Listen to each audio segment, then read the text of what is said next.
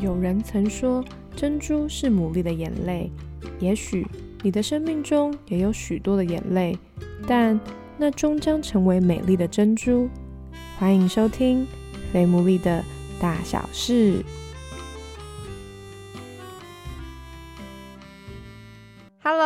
大家好，欢迎大家收听我们最新一集的《肥牡蛎的大小事》，我是 Sarah，很开心我们可以有荣幸邀请到一个跟我，我觉得算是。完全不同领域的人吗？我没有想过我有一天可以认识在这个领域当中的佼佼者，所以今天非常的开心。然后呢，也预告大家，因为我们今天这一集不仅是可以给大家听的，其实在接下来九月份有一个实体加线上的活动。这个活动内容呢，我们等一下到节目的最后就会跟大家公布，所以大家就先来专心听一下我们的故事。一开始我就要先邀请我们今天的来宾，先请他简单的自我介绍。介绍一下，大家好，我是蔡年觉，我本身是一位艺术家，那也是艺术教育者，自己有开一个画室，目前还有持续的继续做创作。艺术家这三个字说出来就是一个完全跟我不一样的 level。那我先问一下，好，年觉你自己开画室开了多久啊？十二三年。哇，开很久哎。一开始我们先追本溯源一下好了，就是你最一开始接触到画画是什么时候啊？我接触到画画其实是小学。那那时候是你在美术课的时候吗？还是小时候觉得笔是我随手可得的一个材料、一个媒介，所以我就透过笔，然后来去把我看到的、跟我想到的，或者是我发现的，然后把它记录下来。然后因为小时候也比较害羞，然后也不知道用语言文字表达，所以我就很喜欢透过画画这个方式。到了小学的时候，才慢慢因为比较有一些知识学养，所以就会更清楚，哎，原来笔有那么多种，笔你可以怎么去发挥跟使用。哎，那么。来介绍一下笔有那么多种，我只知道一种啊。如果小时候的话，我小学刚开始接触的时候啊，因为会知道有铅笔，最容易知道的就是大家都会二 B 二 B 铅笔。对，后来之后我们对，然后慢慢就会有那个彩虹笔，会要一颗一颗一颗的那个彩虹笔。再就是啊，我们就知道有荧光笔，嗯，就是那种有颜色的笔都会很吸引我。所以小时候就是很容易，就是铅笔啊。然后或者是如果家里有那种呃小天使的那种彩色笔啊，小小天使的彩色笔好像有点年代感。渐渐的越来越多认识，这些都是叫做材料，是不是？对，都材料。但是小学的时候，因为其实你并不是很了解这种西方绘画的材料，所以你只能就是生活上可能你在呃学习上面会用得到的一些笔去发挥这样子。当你在画画的时候，你的家人是会哎就觉得嗯鼓励你呢，还是会说啊不要再画了啦？他们的态度比较像是哪一种啊？态度啊，其实是不反对而已，没有特别说哦你这样子很好很棒。家里比较不会是那一种觉得你好棒哦这种状态，乖乖的就好了这样子。所以他们比较是默许，对默许。那可是就是从呃自己喜欢画。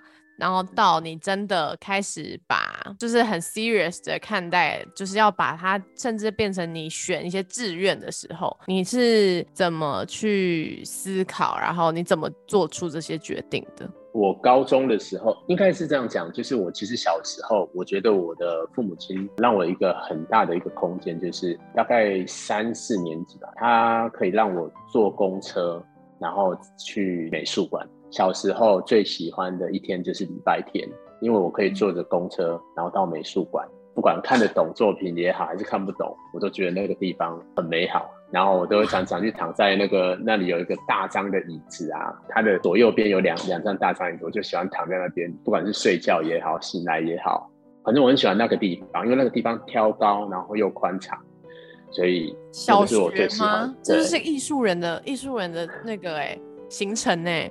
以前有一个叫新学友，然后那边就有教什么绘画啊这些东西，然后我妈就想说，哎，不然让我去那边试试看好了。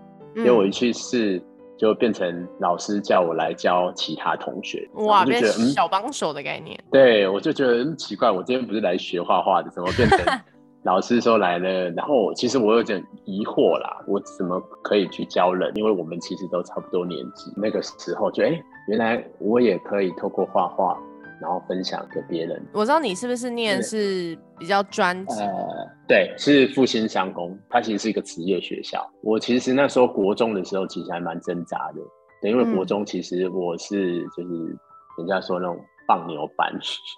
就不爱念书啦。嗯，有一次就是我三年级的时候，我突然呃燃烧了一个希望，就是啊我的一个美术老师，他就来跟我讲说，哎，那个因为看到那个布告栏有一张画，然后那张画其实是画那个郭富城的肖像，然后老师就说，哎，你们那个后面那个布告栏应该是你们的家长或者是你们的哥哥姐姐画的吧？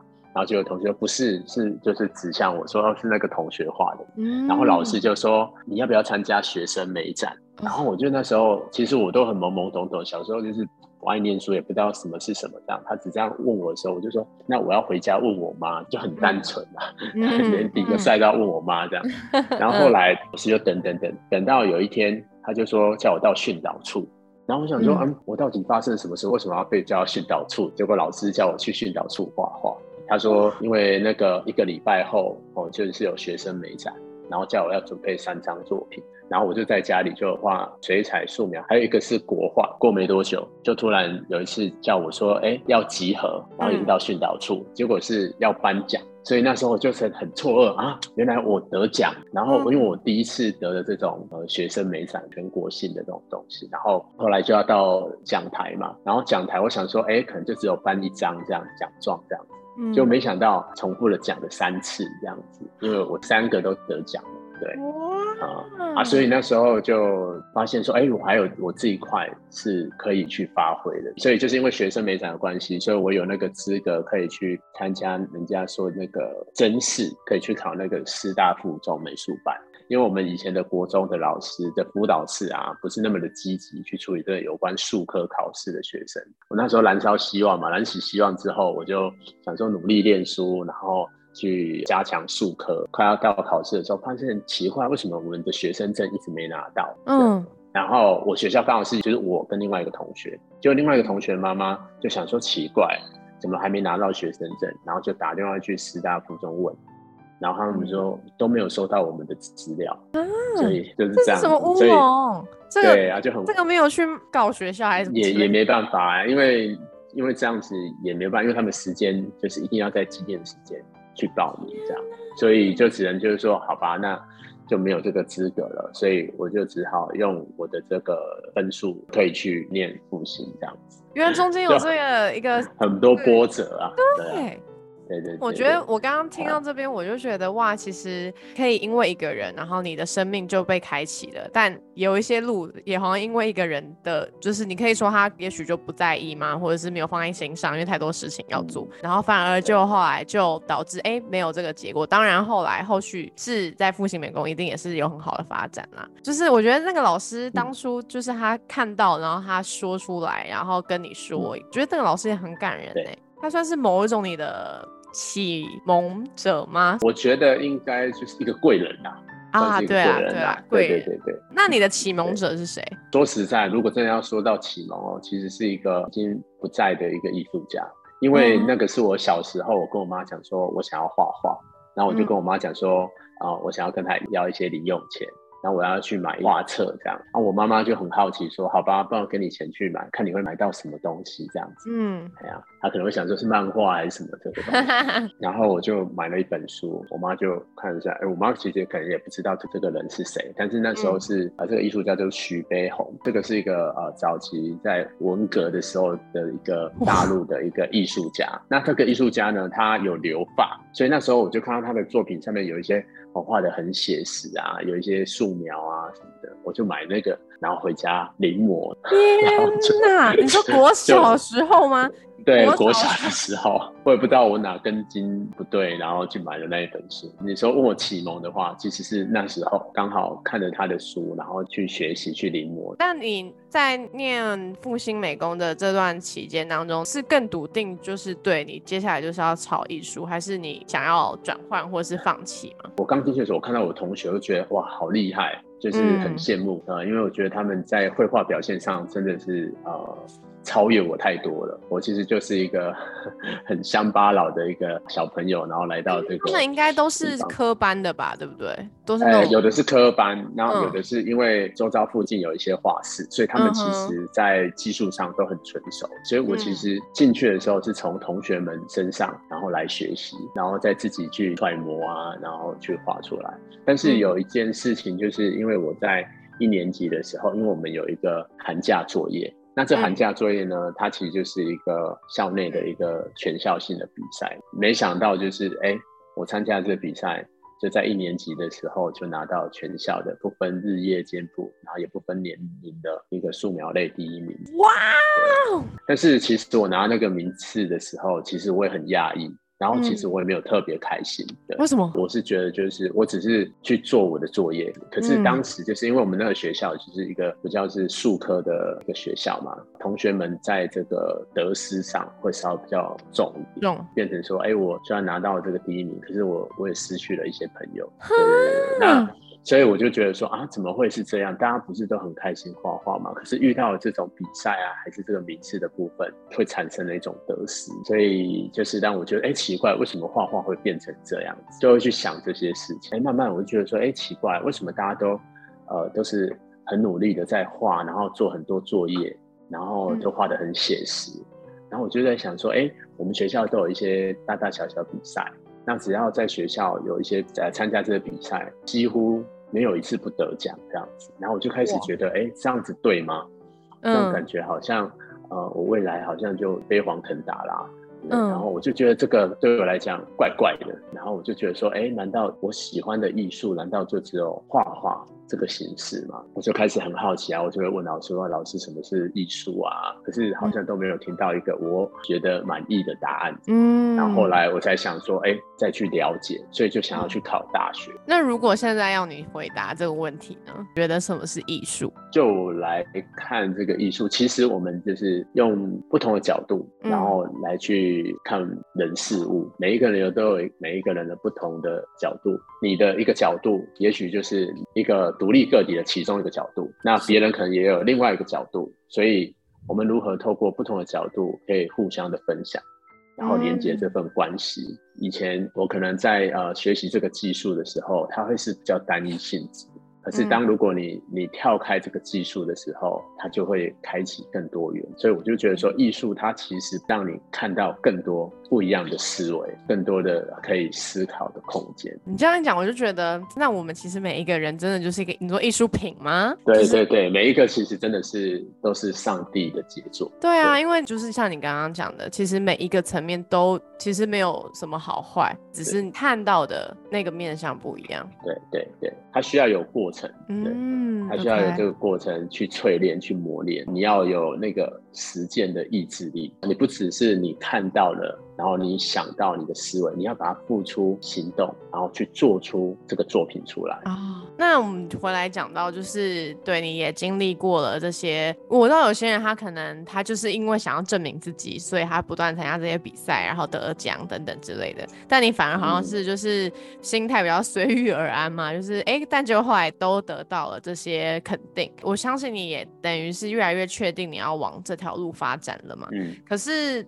就也有人常会面对到啊，就是当你的兴趣、你的热情变成你的工作，二十四小时都要跟他嗯在一起的时候，那可能就会嗯变成一种压力，或者就嗯会失去热情。那我想问，就嗯是，那你有没有这样过，还是你没有？你觉得 always 就是被这个艺术的 passion 给充满？我到现在啦，其实都还没有失去热情，还是充满热情的。对，那为什么会是这样？是因为当本来一开始我是呃比较在技术层面上，比如说在我的作品上，可能就有一些技术层面嘛，就是说，哎，我今天可能会画素描、水彩、油画，那这些东西它都有一些技术层面。但是嗯我可以透过这个技术，然后把这个技术给需要的人，那我就觉得说，哎，有一种传承。嗯，那我可以把这个东西给需要的人的时候，当他们需要这样的技术的时候，可以帮得上他们，那我就觉得，哎，这样我就有那个价值了。对，嗯因为我可以分享这个给他们，然后他们可以用在适当的东西上面。OK，所以我一方面是在教学上面，我觉得我可以分享，然后另外一个部分是说，哎，我可以透过这个技术的分享，那我又可以糊口饭吃，又可以继续做我的创作。你在教学的时候，你会面临到很多不同的人，哦，嗯不管是年长的或年纪轻的，或者来自不同的呃工作，哦，那你就可以从这里面，你可以就是你教他。然后他也会教你，也就是一种嗯教学相长。我把我的技术给他，其实对我来讲的话是比较单纯的啊，嗯也就是说，哎，我教给每一个人其实都是差不多的。可是当我面对到不同的人的时候，他们给我的时候，其实比我给他们多更多。这个关系呢，对我来讲是很有趣的，这个让我很难去失去这个热情。所以其实听起来就是你维持热情的方法比较像是去给，然后保持弹性嘛。因为我觉得很多人好像就是会很容易固步自封了，因为你没有进，你就会当然就是会一直如果去给的话，也会有有缺乏。可是听起来你其实是一直有在跟人互动、跟人有交流的。在讲到说，那像是你可能可以跟一些就是不论是你的学生啦，或是跟你一样是艺术家的人交流啦等等的。那我真的还是很好奇，就是那你的家人他们一直以来的定位，就是包含像你可能在国高中时得了那么多奖啊，他们是后来他们从默许，还是他们到现在一直都是就也没有特别的回应？其实基本上，呃，家里一开始是不支持的。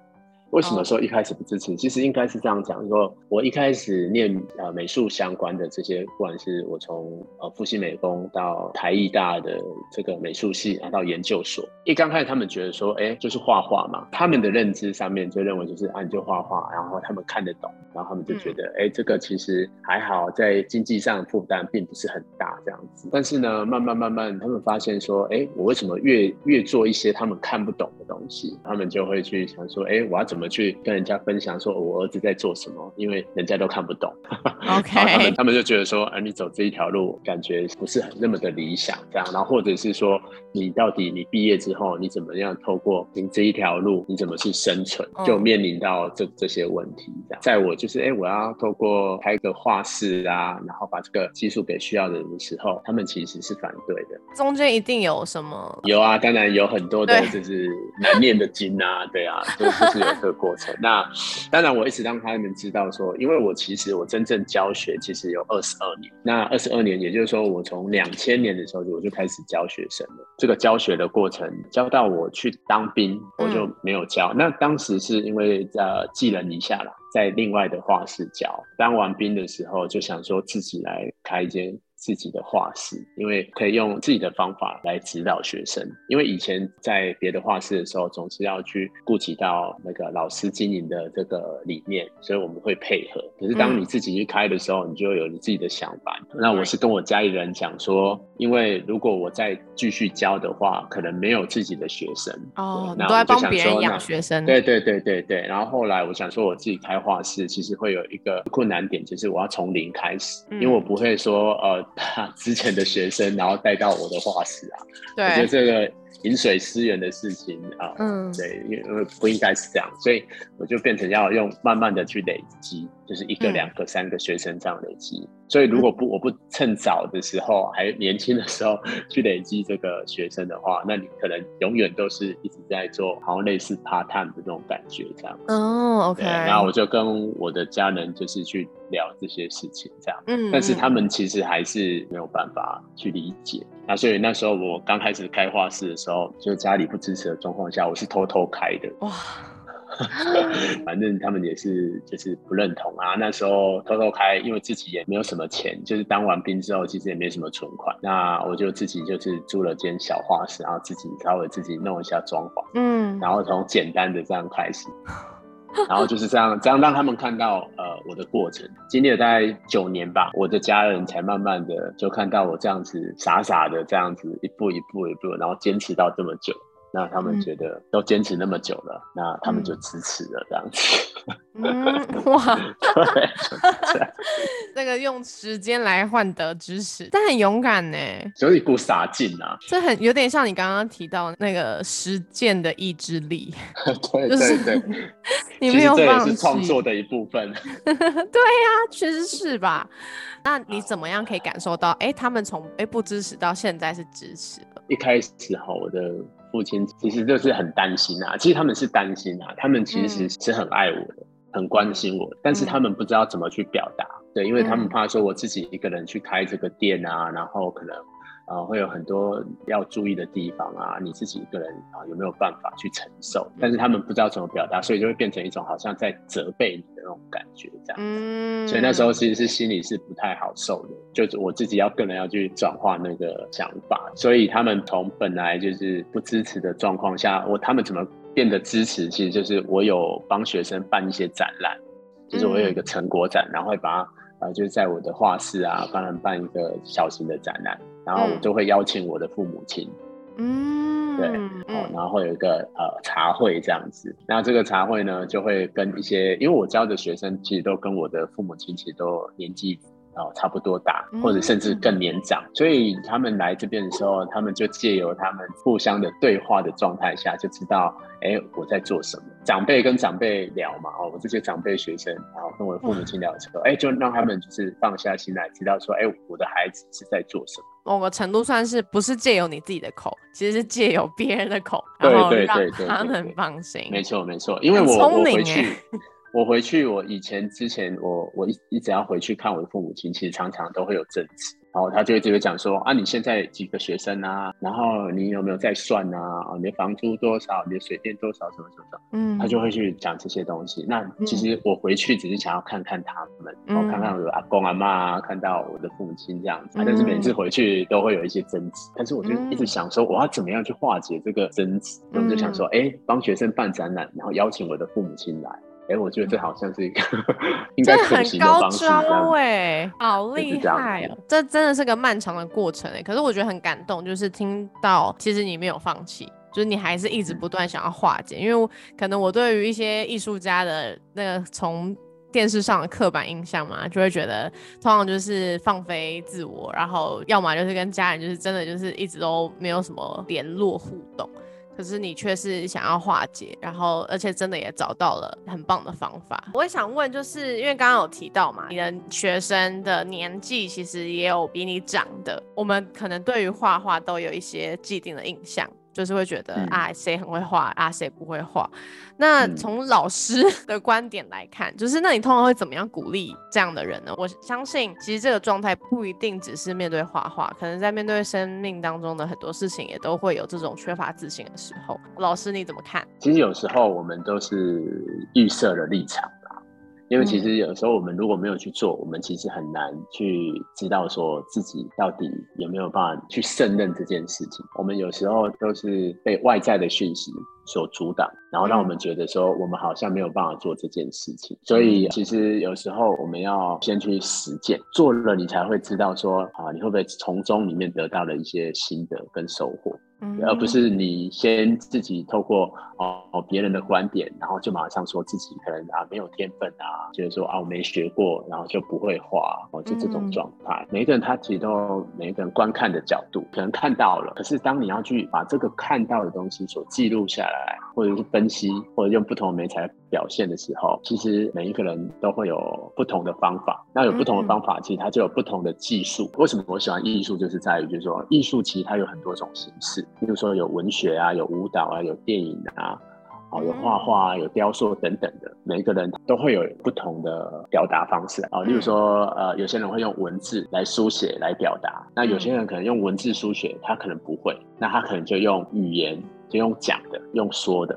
嗯。那有些人他可能用说的不不行的话，那他可能就是把它变成电影。啊，就好比说嗯《哈利波特》好了，哈利波特》其实呃蛮有趣的地方是，哎，我们如果透过小说，然后来去看这个《哈利波特》的这些内容的时候，我们会用我们的想象去想象说哈利波特长怎么样，哦，那个嗯。情境啊，那个我们会有自由想象。那可是有些人可能他比较缺乏这个想象的能力，那他可能透过电影让他就是把它里面的文字转换成影像，又可以让他连接到这个想象的部分。所以我觉得就是说，不要把自己设限了。其实每一个人都有每个人的观看的方式。然后有不同的角度，只要你勇于的去尝试，然后表达，然后分享，就会很不一样。听起来其实就是每一个人都有一定可以找到自己最适合的表达的方式，就是无关。对错无关好坏，可能有些人擅长的是用画画的方式，有些人是可以用文字，有些人用音乐，对，就是各类不同的。OK，最后一题的话，我想要问就是，那因为我们接下来我们九月二十七号有一个体验的线上课程嘛，很多人就是会对于自己有一些的怀疑啊，包含我们这次的主题还是会以画画为主。因为我们有去体验过，就是上一次我们有去实际在现场，我们那时候都是会很担心说啊，我不晓得画。的好不好？哎，当学生提出这个问题的时候，老师你通常都会怎么样鼓励大家？基本上哈，其实好不好哈，不是自己觉得的啊。大部分人说都是说哦，我不知道画的好不好，可是那个通常都是从自己讲出来，没有别人根本还没有跟你讲说，哎，来说你好不好。那我们就是先抓的蛋这样子，对。但是事实上，其实那个都是自己多想，都是自己臆测的。其实我们在画画的过程里面，其实呃某方面它其实是一个过程。然后这个过程呢，其实如果你不要去想说哦呃好坏对错这个时候。其实你在享受这个过程，是嗯，那我们其实很容易，就是为什么我们觉得说啊，我画的好不好，其实都是很在意别人所看到的，嗯，然后忽略了自己所在这个过程里面体会到的，就是我们怎么借由不同的形式，然后可以在这个过程里面可以获得到些什么，嗯，对，这。每一个人所获得的都不一样，重点是在这个过程，这个过程你如何可以很坦然的面对，然后把你所看到的。而表达出来，我觉得那个就是一个疗愈的过程。那如果我们如果一直在意说，哎，我到底画的像不像，或者是人家看得懂不懂，哦，那你就会很压抑。对我来讲的话，我在教学这么长的时间，在二十二年的时间里面来看的话，其实我基本上我没有看到不会画画的人。哇哦，对，因为只要每一个人会写字，简单来讲，签名好了。那我们一样都透过线条，嗯，然后来去表现出这个文字。很有趣的地方是，哎，我们都是拿同样的笔，可是每个人书写出来都不太一样。对，那这就很有趣了。对，没错，就因为每一个人都是独立的个体。每一个人都是杰作，每一个人所做出来都是独一无二的。这也是为什么我们其实，在月底，就是九月二十七号晚上，我们其实有跟年爵老师，我们有一个联名 的活动，就是也想要让听众们可以来体验，你是一个很棒的杰作，每一个人都是。那我们这一次的主题呢，其实就是叫做非常画家。不晓得大家有没有看过最近的一部韩剧《非常律师》？那它里面有一句台词，也是我们这次引用作为我们的副标，就是谁的人生不是奇特又古怪，但同时又很有价值跟美好？所以我们也想要透过就是年爵老师的引导，还有当中我们也会在更多的去访问他，怎么样面对他自己生命的价值感等等之类的过程。那这也是我们九月二十七号礼拜二的晚上七点半。然后我们会举办的这个活动。那我们这个活动呢，有开放实体的名额哦，但是我们实体因为碍于空间，所以呢，我们现场的名额只有十二位。如果你真的很想要跟老师近距离接触的话，我觉得这是一个非常难得的机会。而且我上次自己体验过，也觉得真的是像刚刚老师讲的一样，过程其实比结果更让人疗愈，而且甚至就会发现，哇，原来我可以画出这个东西，我真的从来都没有想过的。如果你因为碍于时间啊、空间啊，没有有办法到现场的话也没有关系，因为我们有开放线上的课程，对，就欢迎大家可以赶快报名喽。而且只要一支笔、一张纸，其实就可以完成的，对吗，老师？对，没错。好的，那我们就非常期待。那地点就是在老师的画室，老师的画室的名称叫做大安画院。哎，老师可不可以分享一下这个名称有没有什么特别的故事？可以。其实哈，我是。很单纯的就是，呃，因为大部分可能会取一些名字，可能会取什么毕卡索啊，或者是嗯，就是一些呃大师的名字。可是当时因为我是在大安区嘛，然后因为我就在大安区，其实教学蛮多年的。那我就想说，要取一个就让人家觉得可以来到这边，可以放下心，然后可以来在这边很平安、很安全的一个地方。我就想，哎，大安蛮好的。然后画院呢，因为一般来讲话是会讲画室嘛，选择画院这个院字呢，我是觉得就是它可以呃聚集一些来自不同领域的一些呃文人雅士都可以，所以它是可以交流的关系的一个场域这样子。所以我就希望说，来到这边，大家可以透过这个画室啊，不管是透过画画疗愈自己哦，那但疗愈自己同时也可以疗愈他人，就这样。所以大家这个地方，它就是一个充满一种爱的关系的一个空间。哇，太赞了！OK，所以对，就是不同领域的人，不管你是几岁，不管你的工作的内容是什么，其实我们都可以一起聚集在这个地方。是是，好期待。那就是我们的报名的方式呢，会放在我们的 IG，就是还有我们的脸书，就是肥牡蛎的大小事，或者是 F A T M O O L E E，我们都会有连接，大家可以赶快报名。然后呢，我们的时间会是七点半，然后大安画院的位置比较靠近捷运的六张里站，其实很方便，走路大概几分钟到啊，老师。大概如果脚程快，大概三分钟，真的非常赞。而且如果你提早下班的话，还可以去附近也有超多好吃的店，可以先去那边享用，然后吃完饭再一起来画画，真是太棒的行程了。那我们今天呢这一集就到这边，就非常期待九月二十七号可以跟大家不论是实体或者是线上见面。那也感谢年菊老师的分享，谢谢。那我们大家就下一集再见喽。如果有什么问题可以私讯给我们，我们都会回应。那我们就下期见，拜拜。